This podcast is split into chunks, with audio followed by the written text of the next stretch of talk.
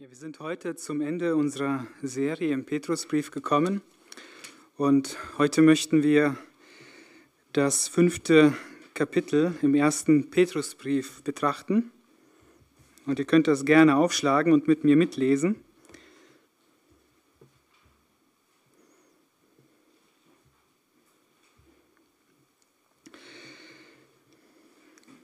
Ich lese Gottes Wort.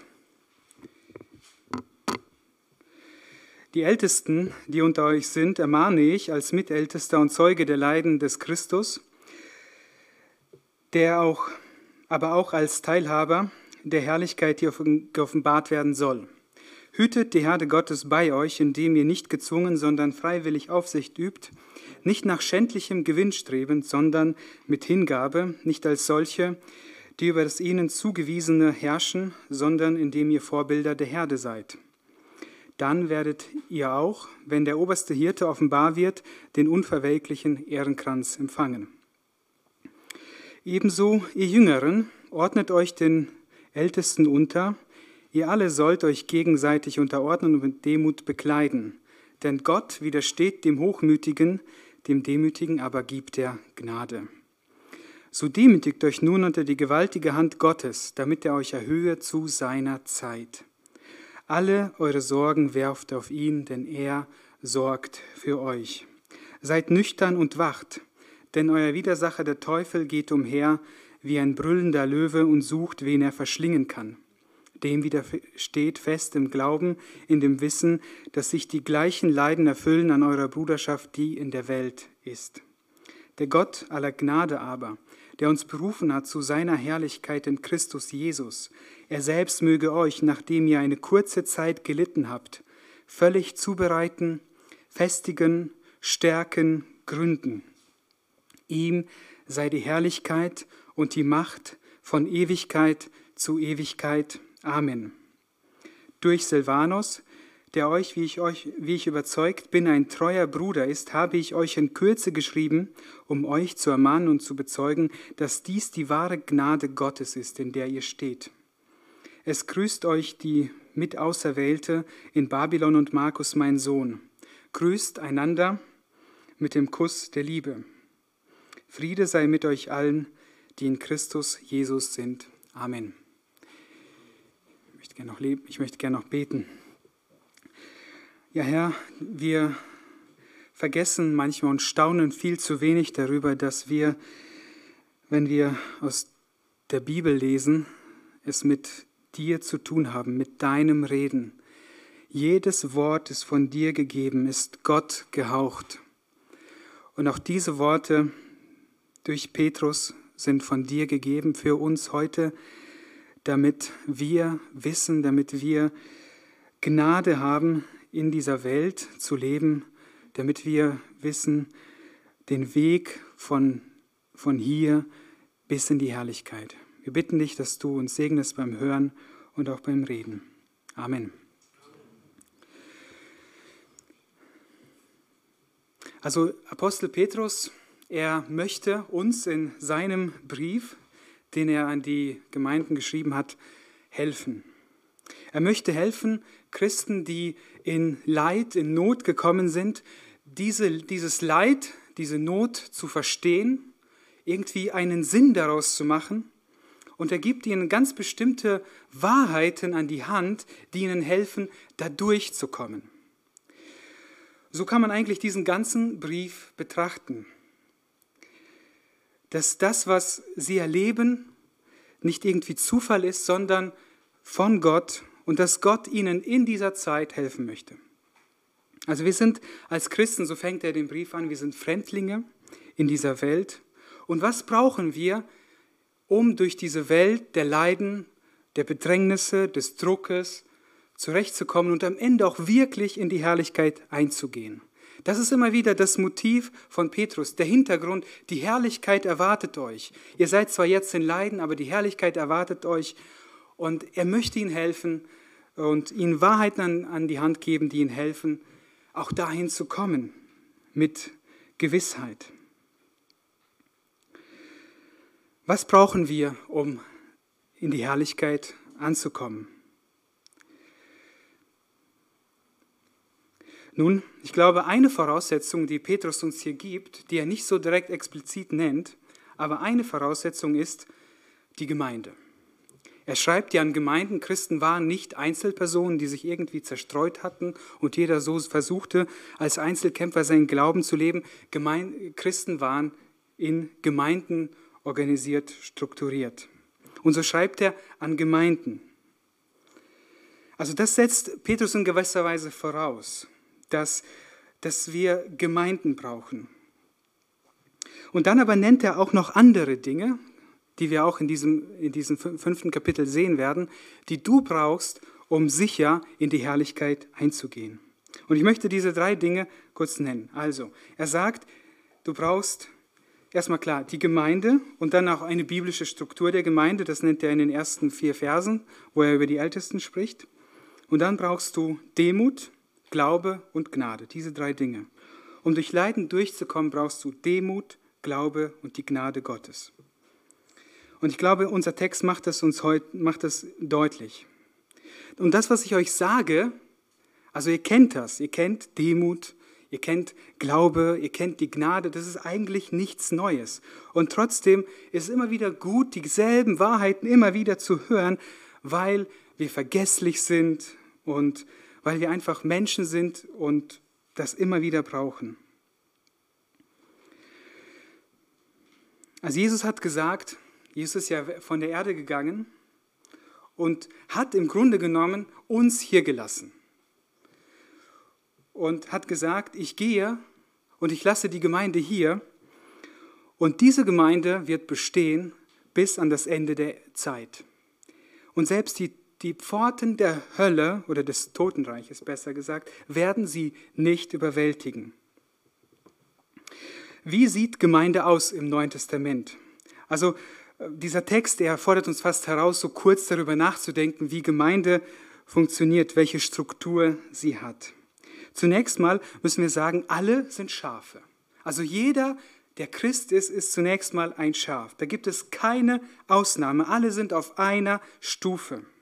Und es gibt nur einen einzigen Hirten, dem die Herde gehört, der alles gegeben hat, damit diese Herde sein Eigentum wird der sogar sein Leben für sie gelassen hat. Und wisst ihr, Schafe, das ist kein besonders, ähm, ein, als Schaf bezeichnet zu werden, ist kein Kompliment. Denn Schafe sind total schutzbedürftige Tiere. Auf sich alleine gestellt ist ein Schaf vollkommen aufgeschmissen. Es ist verloren. Wenn ich meine Katze äh, morgens rausschicke und die dann, oh ne, abends, ich schicke die meistens abends raus, manchmal nicht, wenn wir die abends rausschicken, dann kommt die am nächsten Tag wieder. Einmal hat der Kater es schon mal geschafft, dass er eine Woche weggeblieben ist, aber irgendwann kam er dann an, als ob gar nichts gewesen ist. Wenn du ein Schaf irgendwie rausschickst in den Wald oder so, das Schaf kommt nicht wieder. Es hat absolut keinen Orientierungssinn. Es hat keine Instinkte, um irgendwie Nahrung oder Wasser zu finden. Es ist es wird verdursten und wenn es vielleicht irgendwo stolpert, dann hat es noch nicht mal die Fähigkeit, selbst wieder aufzustehen. So hilflos sind Schafe. Und, und so ein Schaf ist, wenn es alleine ist, total hilflos und dem Feind und der Gefahr und wilden Tieren und wem auch immer ausgesetzt. Also Schafe brauchen einen Hirten. Das ist sehr ernüchternd. Und gleichzeitig können wir dankbar sein. Wir haben nämlich einen Hirten, das ist Jesus Christus und das ist der beste, der Hirte, den du dir überhaupt vorstellen kannst.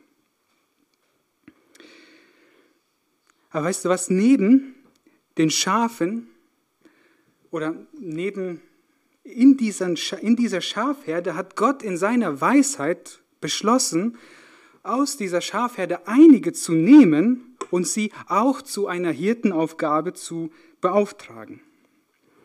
Petrus war der erste von diesen Hirten. Er war nicht der Papst, aber er war der erste der Hirten. Und Jesus selbst hat zu ihm gesagt, Petrus, wenn du mich lieb hast, dann weide meine Schafe und hüte meine Lämmer. Und so ruft jetzt Petrus als Mitältester, als Mithirte auf, die Hirten in Kleinasien ihren Dienst treu zu tun. Und dass Hirten diesen Aufruf brauchen, das zeigt uns auch Apostel Paulus, als er nämlich weiß, dass er nie wieder in Ephesus sein wird, nie wieder mit den Ältesten reden wird. Was tut er? Er ruft sie noch einmal zusammen nach Milet und nimmt sich Zeit für sie und erinnert sie noch einmal, was ihre Aufgabe ist. So, lasst uns jetzt diesen Text anschauen und sehen, was Gott von Pastoren, von Hirten seiner Gemeinde erwartet. Und ich glaube, die wenigsten sind hier Hirten, aber trotzdem brauchst du dich nicht zurückzulehnen, denn es kann sein, vielleicht ist hier jemand, den Gott dazu berufen hat, ein Hirte zu sein. Vielleicht stehst du auch irgendwann mal in dieser Verantwortung. Deshalb hör, zu, hör gut zu. Wenn du Vater und Mutter bist, dann bist du in gewisser Weise auch ein Hirte, ein Hirte deiner Kinder.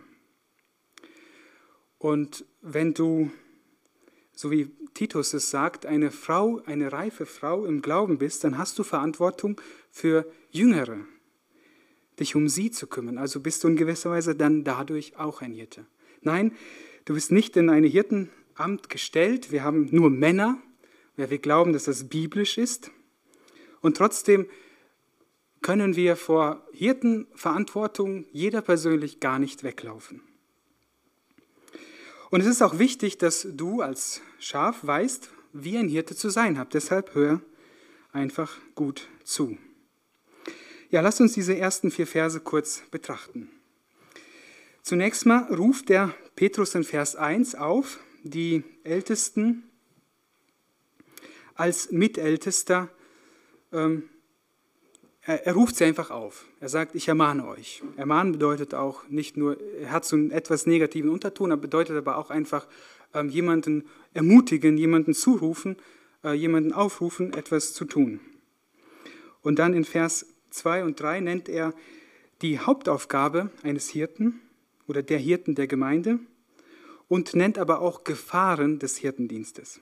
Und in Vers 4 nennt er den Lohn der Hirten oder den Lohn der Ältesten. Zunächst mal, glaube ich, ähm, spricht Petrus über die Motivation für den Dienst eines Hirten.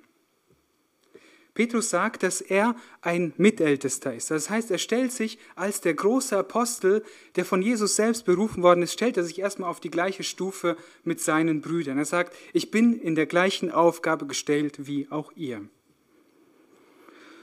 Und dann sagt er ihnen, was soll eure Motivation für den Dienst sein? Die Motivation ist Jesus Christus. Das ist das, was Petrus sehr motiviert hat. Jesus hat ihn gefragt, Petrus, hast du mich lieb, dann hüte und hüte meine Schafe, weide meine Lämmer. Und das ist die Motivation für den Hirtendienst. Es ist Jesus Christus. Das, was er für mich, für dich getan hat, das sollte mich, das sollte dich motivieren, das sollte Älteste motivieren, ihren Dienst zu tun. Jesus starb nämlich für, für Schafe. Jesus starb für seine Schafe. Er hat sie mit seinem eigenen Blut erworben. Und jetzt, und deshalb, wenn ein Ältester, wenn ein Hirte sich dessen bewusst ist, dann wird er freudig diesen Dienst tun. Also die Motivation ist Jesus, was er für uns in der Vergangenheit getan hat und das, was uns in der Zukunft mit ihm erwartet. Nämlich, er sagt hier, die Herrlichkeit, die geoffenbart werden soll. Und so hat Jesus Christus den Hirten der Gemeinde die Aufgabe gegeben, darum besorgt zu sein, dass alle Schafe seiner Herde sicher an das Ziel kommen. Das war die Motivation. Was ist die Aufgabe eines Hirten? Petrus schreibt hier in Vers 2, hütet und auch ähm, übt freiwillig Aufsicht, also hüten und Aufsicht üben. Was bedeutet zu hüten? Nun, es bedeutet, die Herde zu schützen, die Herde zu bewahren vor jeder Gefahr, also sowohl im negativen als auch im positiven, die Herde zu versorgen mit Gras und mit frischem Wasser. Und auch das ist alles sehr, sehr kritisch bei den, äh, bei den Schafen. Da muss man wirklich, also es gibt dieses Buch von diesem Philipp Keller über Psalm 33 aus der Sicht eines Schafhirten und er beschreibt er akribisch, wie, äh, wie, ja, wie genau man eigentlich mit Schafen umgehen muss, damit es ihnen wirklich gut geht. Also das Wasser, es darf nicht stehen, es darf aber auch nicht zu schnell fließen, wenn ein Schaf das Wasser trinkt. Und die, die Weide, die muss, die darf, die, die Schafe, die essen einfach alles, was ihnen da vor die Nase äh, fällt oder was ihnen vor, vor der Nase steht. Und da muss man ganz genau achten, auf welche, auf welche Schafsherden man denn geht. Also, und so gibt es ganz, ganz viele Dinge, auf die man achten muss. Und wie sieht es denn für, ein, für einen Hirten in der Gemeinde aus? Was bedeutet es, eine Herde, eine Gemeinde, seine Schafe zu frischem Wassern und zu, zu grünem Gras zu führen? Was bedeutet das? Ich denke mal, zunächst bedeutet es, ähm, sie in das, sie das Wort Gottes zu lehren, sie in das Wort Gottes hineinzuführen, der Schafe gute Nahrung zu geben. Und gute Nahrung, die steht hier in diesem Buch.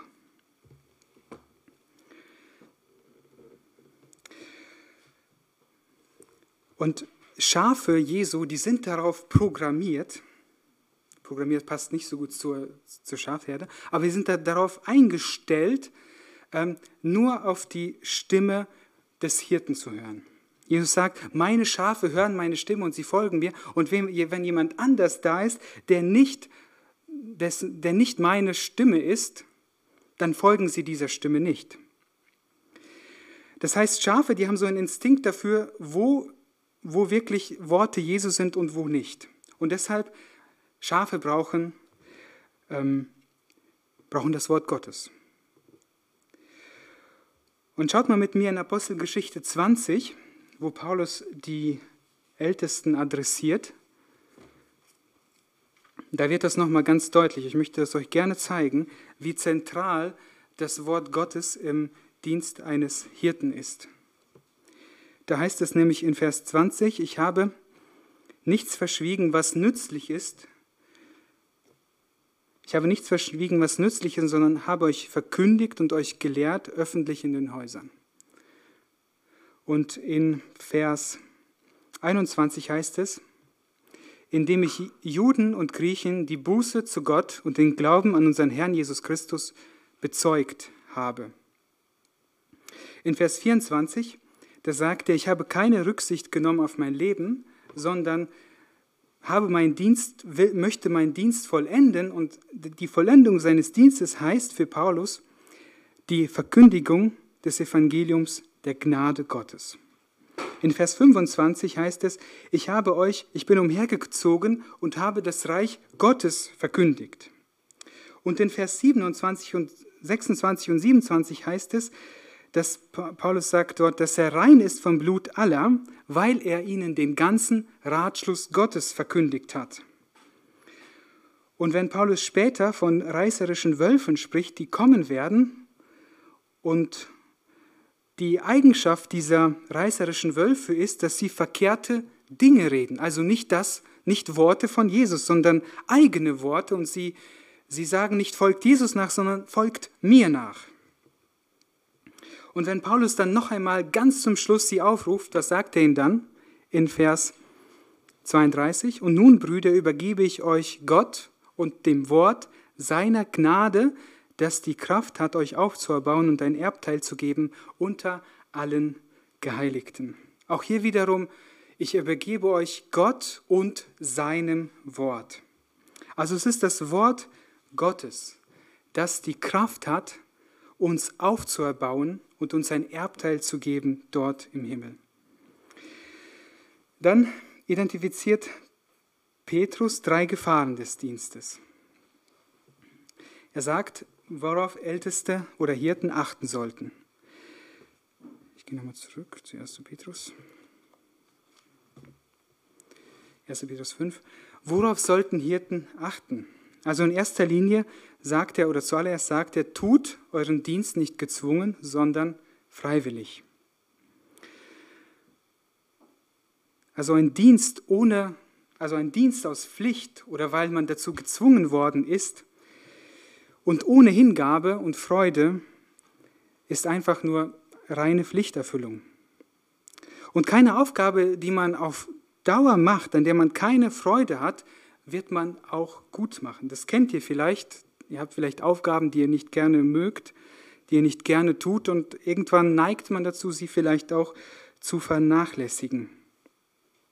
Und so sollte bei der Berufung zum Ältesten keiner in den Dienst gedrängt werden. Keiner sollte genötigt werden, diesen Dienst zu tun. Es sollte vollkommen frei und ungezwungen sein.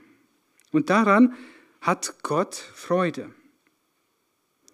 wenn seine Hirten den Dienst mit Freuden tun.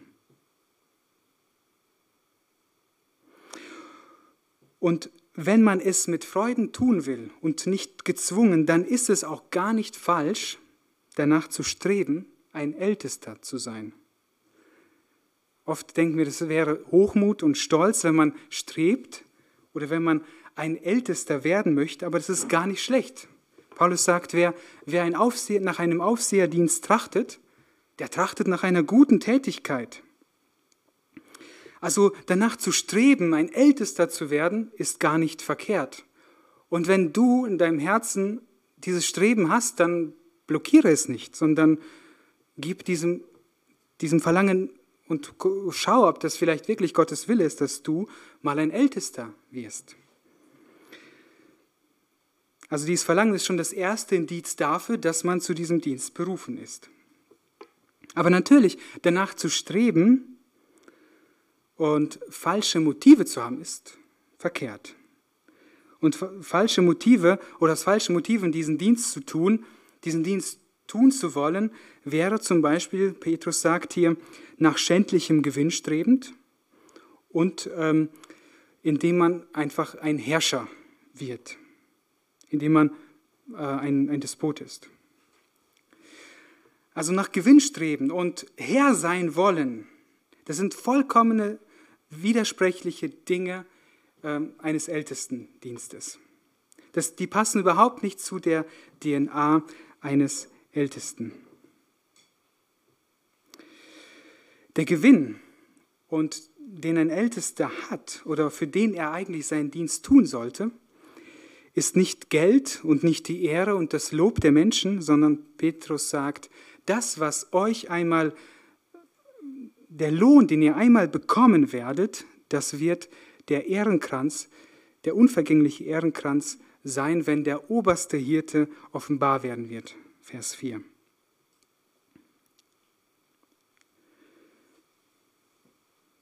Ja, und diese Lektion, die mussten auch die Jünger unterwegs lernen, als sie mit Jesus unterwegs nach Jerusalem waren dass Hirtendienst nicht bedeutet zu herrschen, sondern im Grunde, im Grunde genommen bedeutet, der Diener zu sein. Sie fragten sich untereinander, wer ist wohl der Größte unter ihnen? Und dann sagt Jesus zu ihnen, wer von euch der Größte sein will, der sei euer aller Diener. Und wenn ihr ein Kind in meinem Namen aufnimmt und euch bereit seid, zu einem Kind herunterzubeugen und einem Kind zu dienen, dann macht euch bewusst, dann dient ihr im Grunde genommen mir. Also das ist die DNA eines Ältesten. Wenn man nicht nach schändlichen Gewinn streben sollte, ist es dann falsch, einen Ältesten auch zu bezahlen. Es gibt manche, die lehnen das kategorisch ab, die sagen, bei uns gibt es keinen, der für das Ältestenamt in irgendeiner Weise irgendeinen Lohn bekommt. Nun, ich glaube nicht, dass es falsch ist, sondern in der Mehrzahl einer Ältestenschaft kann es auch durchaus sein, dass, dass Gott manche dazu beruft, intensiver in diese Arbeit hineinzugehen und vielleicht auch seine Arbeit zu lassen, um sich viel mehr mit größerer Hingabe diesem Dienst zu widmen. Und so kann es unter Umständen auch dazu kommen, dass, dass, dass auch wir irgendwann mal dahin kommen, auch einen dazu zu entlohnen, dass er diesen Dienst mit mehr äh, Zeit äh, und mit mehr Intensität ausüben kann. Aber noch haben wir keinen, der dafür bezahlt wird. Und, und dieses, dieses Prinzip, dass, dass auch äh, Älteste bezahlt werden können, das finden wir eigentlich so durchwegs durch in der Bibel. Da heißt es zum Beispiel, wer vom Evangelium, wer für das Evangelium lebt, der soll auch so gesehen seinen Lebensunterhalt davon bekommen. Und wenn jemand mir geistliche Güter gegeben hat, so bin ich auch verpflichtet, ihm an leiblichen Gütern mit ihm zu teilen. Oder dieser Spruch aus 5. Mose, sollst dem Ochsen nicht das Maul versperren, wenn er trischt. All diese Stellen zeigen auch auf, okay, es kann sein, dass Älteste auch für, für ihre Arbeit einen gewissen Lohn bekommen. Also dieser Dienst, er soll mit Hingabe geschehen und nicht aus irgendwelchen Gewinnerwartungen oder vielleicht auch äh, Lobeserwartungen der anderen Menschen.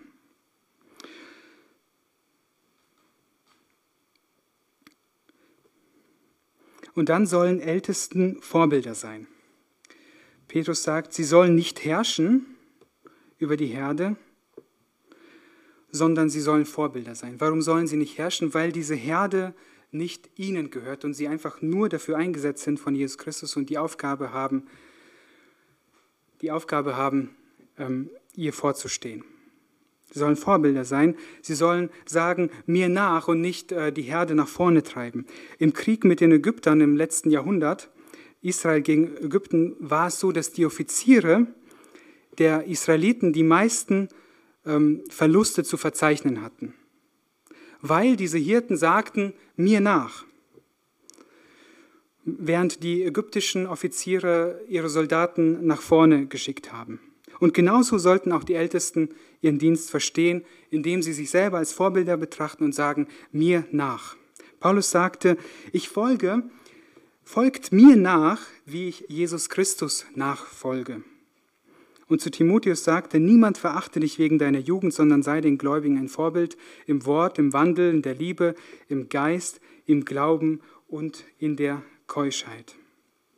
Also Ältesten der Gemeinde und Hirten der Gemeinde ist viel Verantwortung übertragen. Sie haben die Aufgabe, die Herde zu hüten, zu weiden, zu schützen. Sie sollen nicht herrschen, sie sollen Diener der Herde sein und ihres Herrn. Und wisst ihr was, keiner ist im Grunde genommen von sich aus für diese Aufgabe fähig. Allein Gott kann einen Mann für diese Aufgabe befähigen. Und wisst ihr, was Älteste am meisten brauchen, ist Gebet. Spurgeon wurde mal gefragt, was der Erfolg seines Dienstes ist. Und da hat er gesagt, ich habe eine Gemeinde, die für mich betet. Und auch wir, auch die Ältesten dieser Gemeinde, sind vom Gebet der Gemeinde abhängig. Ja, kommen wir nun zu, zu dem nächsten Abschnitt. Und da spricht Petrus die jungen Männer an, ab Vers 5. Ebenso, ihr Jüngeren, ordnet euch den Ältesten unter. Also Petrus, er, er ruft auf,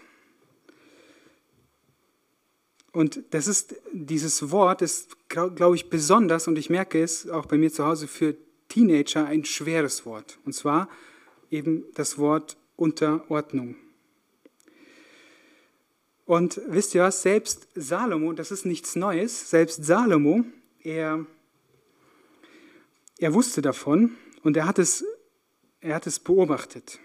Und er schreibt in Prediger 11, Vers 10, da sagt er an die jungen Leute, entferne den Unmut aus deinem Herzen und, und halte das Übel von deinem Leib fern, denn Jugend und Alter und dunkles Haar sind nichtig. Also im Herzen eines jungen Menschen, und ich weiß auch in unserem Herzen, ist manchmal Unmut und wir können unserem Leib schlechte Dinge zufügen. Aber es soll nicht so sein. Die Jungen, gerade die Jungen werden hier aufgefordert, sich zu unterordnen. Und es, gab, es gibt ein paar Beispiele von jungen Menschen und die sollen auch unsere jungen Menschen ermutigen, einfach sich unterzuordnen Vielleicht zuallererst den Eltern und dann auch in der Gemeinde, wo Gott es von euch erwartet. Und da gibt es ähm, Menschen, die sich untergeordnet haben. Ich möchte so ein paar Beispiele mal nennen. Ein ganz interessantes findet sich in Apostelgeschichte 5. Da, gibt es, da sind nämlich die jungen Männer, die die Leiche zunächst von Ananias wegtragen und später wo dann Sapphira auch von Gott gerichtet wird, auch von Sapphira. Nun, also steht einfach, die jungen Männer kommen hin und, und tragen diese Leiche weg. Vielleicht keine schöne Aufgabe, oder? Eine Leiche wegzutragen. Hättet ihr jungen Leute äh, Freude an so einer Aufgabe? Ich glaube nicht. Und trotzdem haben diese jungen Männer in der Apostelgeschichte diese Aufgabe direkt zweimal getan. Und meistens ist es doch so, ihr Jungen, dass von euch erwartet wird, Dinge wegzutragen, die irgendwie fast so schwer wegzutragen sind wie eine Leiche. Nämlich Mülltonnen, ähm, manchmal die Spülmaschine oder die Hausaufgaben. Ja, die ist manchmal auch wie eine Leiche, liegt die da und will nicht gemacht werden. Unterordnung aber beginnt bei den kleinen Aufgaben. Und ich habe das besonders bei Josef gemerkt oder bei ihm festgestellt, dass er in Ägypten war und dann Sklave war und, und dann in, in, das Hof, in den Hof von Potiphar gekommen ist und dort heißt es von ihm, dass er einfach treu war in allem, was er getan hat. Also das war ein junger Mann, der war wahrscheinlich 17 Jahre alt und er hat einfach treu einfach alles getan, was man ihm gesagt hatte. Und es führte dazu, dass er am Ende der Oberst, also der Hauptverwalter von Potiphar war. Später ging es natürlich nicht so gut aus erstmal, da kam er ins Gefängnis, aber später wurde dieser Mann der Kanzler vom Pharao. Also es lohnt sich, einfach treu in den kleinen Dingen zu sein. Dazu möchte ich euch junge Leute ermutigen. Wenn hier steht, ordnet euch unter den Ältesten in der Gemeinde oder natürlich auch Autoritäten, wo auch immer, in der Schule, zu Hause, dann ist es nicht gegen euch gerichtet, sondern es ist für euch. Es soll, für, es soll euch dienen. Und ich freue mich, wenn ich junge Menschen sehe in unserer Gemeinde, die treu auch kleine Aufgaben erledigen. Zum Beispiel, wenn junge Leute am Mischpult sitzen und helfen. Oder bei der Kinderbetreuung mit dabei sind und auf die Kinder aufpassen und der Mutter oder einer anderen Schwester den Dienst einfach erleichtern. Es ist wirklich etwas Gutes und da lernt ihr unter Ordnung und Dienst. Aber meistens ist es doch zu Hause am schwersten. Ne? Und deshalb möchte ich euch dazu ermutigen, dass Gott euch dazu Gnade schenkt. Aber wisst ihr, Unterordnung ist nicht nur was für die Jungen und ist nicht nur ein Problem der Jungen, sondern wir alle haben in gewisser Weise ein Problem mit Unterordnung. Und wir alle müssen uns irgendwo auch unterordnen, in der Ehe, im Staat, im Arbeitsverhältnis, in der Gemeinde und natürlich auch gegenüber Gott. Und deshalb werden wir hier aufgerufen, demütig zu sein. Zieht die Demut an. Also eine Gemeinde, wir als Gemeinde, wir sollten von Demut geprägt sein. Warum ist Demut wichtig? Also er sagt, ordnet euch unter und dann kleidet euch, also jeder sollte einen ein Mantel anziehen, der die Demut ist ohne uns dessen vielleicht bewusst zu sein, das wäre auch ganz gut. Ähm, warum ist das so wichtig für die Gemeinde? Und hier möchte ich einen Vergleich machen mit einem Motor. Das ist vielleicht kein so guter Vergleich, aber ein Motor, ähm, der Motor braucht Öl. Und so ist die Demut das Öl für den Motor. Die Demut ist nötig, wenn es Reibungs- loslaufen soll. Stell dir vor, ein Motor ohne Öl.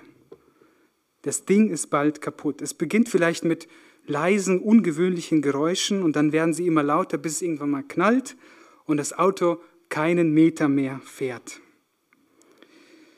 Und genauso eine Gemeinde, wenn dort Demut fehlt, dann ist einfach das Öl, was alles geschmeidig und reibungslos macht, nicht da und dann kann es ja, dann kann es unter Umständen auch knallen.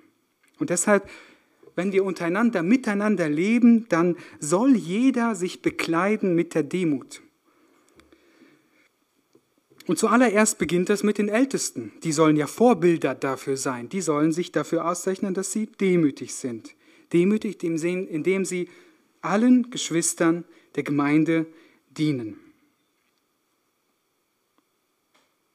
Aber Demut ist nicht nur wichtig, damit es reibungslos und gut und angenehm in einer Gemeinde funktioniert, sondern Demut ist auch wichtig, weil Demut das Gegenteil von Stolz ist. Denn schaut mal hier, was er sagt. Denn Gott widersteht dem Hochmütigen, dem Demütigen aber gibt er Gnade. Der Teufel fiel durch Hochmut von Gott ab. Und deshalb nimmt Gott Hochmut sehr ernst. Denn Gott widersteht dem Hochmütigen, dem Demütigen gibt er Gnade. Was bedeutet Demut gegenüber Gott? Also, wir sind ja dabei, was brauchen wir, um durchzukommen? Wir brauchen eine Gemeinde und wir brauchen die Demut. Und Demut gegenüber Gott bedeutet zwei Dinge, sagt er hier. Bedeutet zum einen, demütige dich unter die gewaltige Hand Gottes, damit er dich erhöht zu seiner Zeit. Und als zweites, werf deine Sorgen auf den Herrn, denn er sorgt für dich. Demut bedeutet, dass ich drunter bleibe, wenn Gott mir etwas auferlegt hat. Es bedeutet zu akzeptieren, wenn Gott in meinem Leben Leiden zulässt. Nicht unzufrieden und mürrisch gegen Gott zu werden, ihn nicht anzuklagen, sondern ihm weiter zu vertrauen, zu vertrauen, dass er keine Fehler macht. Das Gegenteil ist hochmütig sein, das heißt aufzubegehren, unzufrieden sein gegenüber Gott, ihn anzuklagen.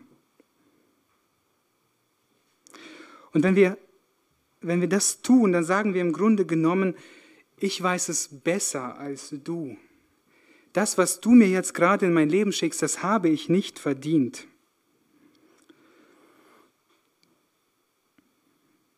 Aber wir werden hier aufgerufen, in den schweren Lagen unseres Lebens uns einfach unter Gottes gewaltige Hand zu demütigen und das über unser Leben zu akzeptieren. Das heißt nicht, dass du, wenn Gott dir einen Ausweg, Ausweg gibst, nicht da diesen Ausweg nutzen kannst.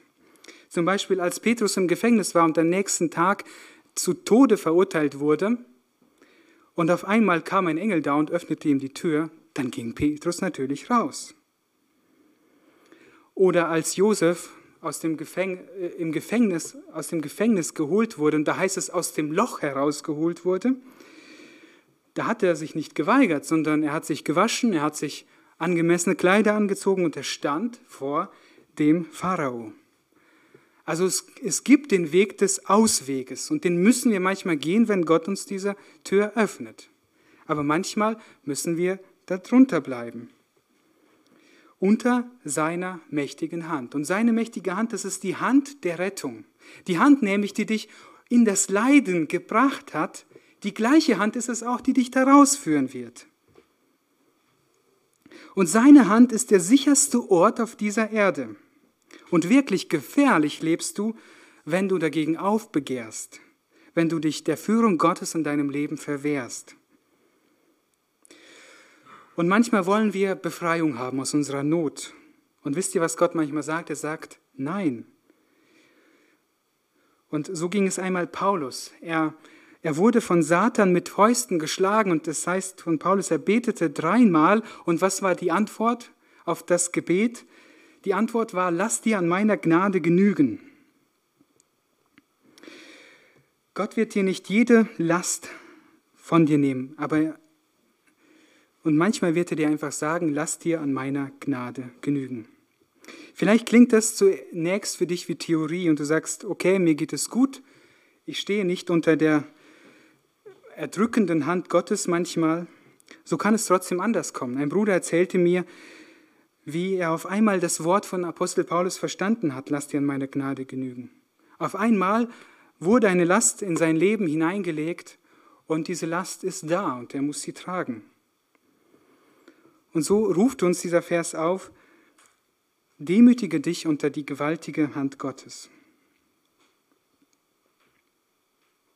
Aber es gibt noch eine zweite Möglichkeit, sich zu demütigen, und zwar indem du deine Sorgen Gott abgibst. Er ist nämlich auch ein liebender Vater, auch wenn seine Hand manchmal schwer auf dir liegt. Und er möchte nicht, dass du dir Gedanken machst um Dinge, die allein in seiner Hand sind. Es gibt vielleicht Sorgen, die richtig und wichtig und okay sind, Also das, was ich, worüber ich mir Sorgen mache und was ich direkt mit meiner Tat, mit meinem Arm oder vielleicht mit einem Anruf erledigen kann, das soll ich tun. Diese Sorgen, die, die traut uns Gott schon noch zu. Aber Sorgen und, und die mich ängstigen und Befürchtungen über Dinge, die eintreten könnten, sind nicht mein Geschäft, sondern die sind Gottes Geschäft. Er weiß, was eintreten wird und was kommen wird. Ich weiß es nicht. Und so können Sorgen im Grunde genommen nichts anderes als Hochmut sein, weil wir Gott vergessen und anmaßen, Gott selbst zu spielen. Und natürlich sind wir sehr schlecht darin, Gott zu spielen weil wir nicht die Zukunft wissen und sie auch nicht in unserer Hand haben und sie nicht lenken und sie nicht bestimmen können. Das ist nämlich Gottes Sache. Wirf deine Sorgen auf ihn. Und das Wort mit diesem werft eure Sorgen auf ihn kommt nur noch einmal vor und wird dafür gebraucht, als, als die Jünger ähm, den Esel von Jesus mit Kleidern beladen haben. Und so bietet sich Gott praktisch fast wie im Bild an, ich bin euer Lastenträger, werft eure, ladet eure Sorgen bei mir ab. Was hätte sich durch Sorgen im Leben von Josef geändert? Rein gar nichts. Gott hatte nämlich mit Josef seinen Plan. Was Josef tun konnte, er konnte nur von Tag zu Tag treu seine Aufgabe erledigen. Und Gott sorgte für ihn besser, als Josef es für sich selber je tun konnte. Also Gott weiß um die Zukunft und deshalb sorgt er für dich. Und deshalb ruft er dich auf heute, werf deine Sorgen, gegen die du nichts tun kannst, die unbegründet sind, einfach auf den Herrn. Und wir müssen es immer wieder machen. Da steht das, das, das Wort, dass wir es beständig tun müssen. Heute hast du sie weggeworfen und morgen kommen sie wieder. Und dann musst du sie morgen wieder wegwerfen. Und, und dass du sie heute weggeworfen hast, heißt leider nicht, dass sie morgen nicht wiederkommen können. Und das ist Demut. Seine Sorgen, die wir nicht beeinflussen können, auf den Herrn werfen. Jetzt habe ich schon so lange über die Demut gesprochen.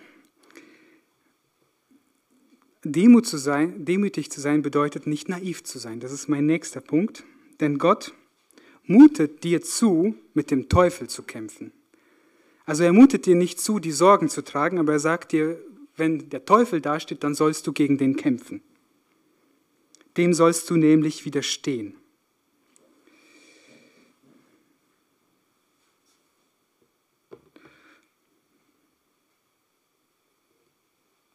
Interessanterweise ähm, taucht der Teufel hier so urplötzlich auf. Wir hatten vorher nichts von ihm gehört.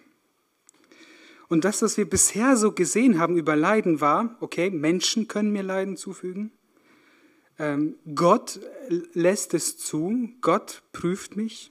Und hier auf einmal sehen wir noch so ein anderes Puzzleteil, was wir nicht vergessen sollten in diesen ganzen Geschichten von Leiden und Verfolgung, dass es auch den Teufel gibt, der daran ist, uns zu versuchen, uns Leiden zuzufügen.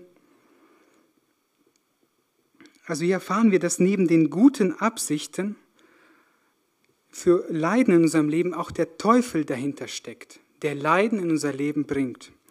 Und wenn ihr mir, mit mir mal aufschlagt, Offenbarung, Kapitel 2, Vers 10, da heißt es, dich, heißt es, fürchtet nichts von dem, was du erleiden wirst. Siehe, der Teufel wird etliche von euch ins Gefängnis werfen, damit ihr geprüft werdet und ihr werdet Drangsal haben zehn Tage lang. Sei getreu bis in den Tod, so werde ich dir die Krone des Lebens geben. Also in Leiden, da steckt auch ganz real der Teufel dahinter. Und das heißt in unserem Text, er brüllt wie ein, er geht umher und wie ein brüllender Löwe und sucht, wen er verschlingen kann. Was sollen wir gegen so einen tun? Können wir etwas dagegen tun? Petrus sagt, ja, ihr könnt. Vers 9, dem widersteht fest im Glauben.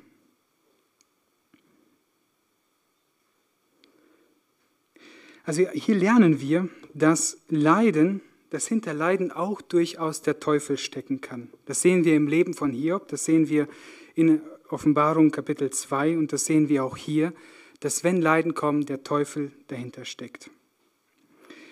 Wenn Märtyrer sterben, dann war es der Teufel, der das gemacht hat. Wenn Kinder vielleicht weggerissen werden von Eltern und schlimme Dinge passieren, dann war es der Teufel, der dahinter steht. Wie sollen wir widerstehen? Wir sollen nüchtern sein und wachen. Wir sollen uns nicht verwundern, wenn auf einmal in unserem Leben Dinge reinbrechen, die fast übernatürlich sind, von, die, die unser ganzes Leben durcheinander bringen. Ja, wir sollen wachsam sein und wissen, okay, der Teufel hat sein, seine Finger im Spiel. Und trotzdem sind wir nicht aufgeschmissen, sondern wir können ihm widerstehen. Wir sollen ihm im Glauben widerstehen. Wir haben kein anderes Mittel als den Glauben. Und im Glauben beten wir und, und gebrauchen das Wort Gottes, um gegen ihn anzukämpfen, so wie Jesus in der Wüste getan hat, als er ihm mit dem Wort Gottes begegnete. Was kann denn dieser brüllende Löwe einem Schaf antun? Eigentlich ist ein Schaf hilflos diesem Löwen ausgesetzt. Aber wisst ihr was? Trotz dessen, dass der Teufel auch die Leiden manchmal in unserem Leben zulässt, kann er nichts anderes tun, als das, was Gott ihn tun lässt. Denn wir haben bisher nichts vom Teufel gehört. Bisher war es Gott, der die Leiden geschickt hat. Und wenn der Teufel Leiden in dein Leben schickt, dann kann er nichts anderes tun, als dich näher zu Jesus Christus zu bringen, als dich noch stärker an ihn zu binden, als dich noch heiliger zu machen. Ja, er steht da wie ein brüllender Löwe und er versucht uns zu verschlingen, aber er, seine Macht ist gebunden und er kann dir nichts antun, wenn du im Glauben an den Herrn Jesus Christus fest stehst. Und deshalb kommen wir jetzt zu dem dritten Punkt. Neben der, der Demut, dem Glauben, brauchst du auch die Gnade Gottes. Damit das geschieht, brauchst du seine Gnade. Und ohne seine Gnade bist du aufgeschmissen. Es heißt hier in Vers 10, der Gott aller, aller Gnade aber, der uns berufen hat zu seiner Herrlichkeit in Christus Jesus, er selbst möge euch, nachdem ihr für eine kurze Zeit gelitten habt, völlig zubereiten, festigen, stärken und gründen.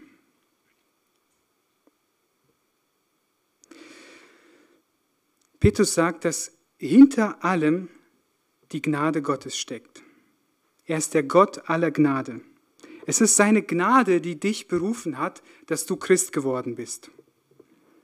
Und deshalb brauchst du nicht auf dich selber zu vertrauen, auf deine eigene Leistung, auf dein Durchhaltevermögen, auf deinen eigenen Glauben, sondern nur auf seine Gnade. Allein durch seine Gnade erlangen wir einmal das Erbteil. Was können wir denn dann überhaupt tun? Petrus sagt uns in Kapitel 1, setzt eure Hoffnung ganz auf die Gnade, die euch zuteil wird in der Offenbarung Jesu Christi.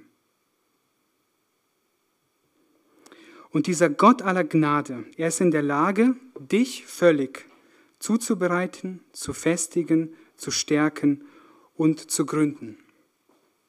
Wie möchte er das tun? Er möchte es tun durch sein Wort. Und deshalb eine Sache, die wir vielleicht als Anwendung dir mitnehmen könnt. Also du wirst durch die Gnade Gottes bewahrt und die Gnade Gottes wird dir durch das Wort Gottes zuteil. Was, sollst du, was kannst du tun? Die letzte Frage im Katechismus von letzter Woche lautete, wie sollen wir Gottes Wort lesen und darauf hören? Die Antwort ist, mit Eifer, mit Vorbereitung, mit Gebet, das wir im Glauben annehmen und in unserem Herzen bewahren und in unserem Leben umsetzen. Gott hat dir ein Mittel gegeben und das ist das Wort Gottes. Und ich möchte abschließen mit dem elften Vers. Ihm sei die Herrlichkeit und die Macht von Ewigkeit zu Ewigkeit. Amen. Ich möchte noch beten. Herr, danke für dein Wort. Danke, dass du es uns gegeben hast.